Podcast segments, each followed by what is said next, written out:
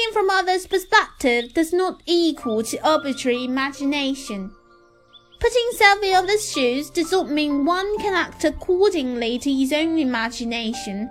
For instance, when face-to-face discussion is necessary, one cannot avoid such discussion is not bothering others as an excuse. Sometimes not bothering others is indeed thinking from others' perspective. Other times, it is just one's own imagination such that one does not have to get out of comfort shell.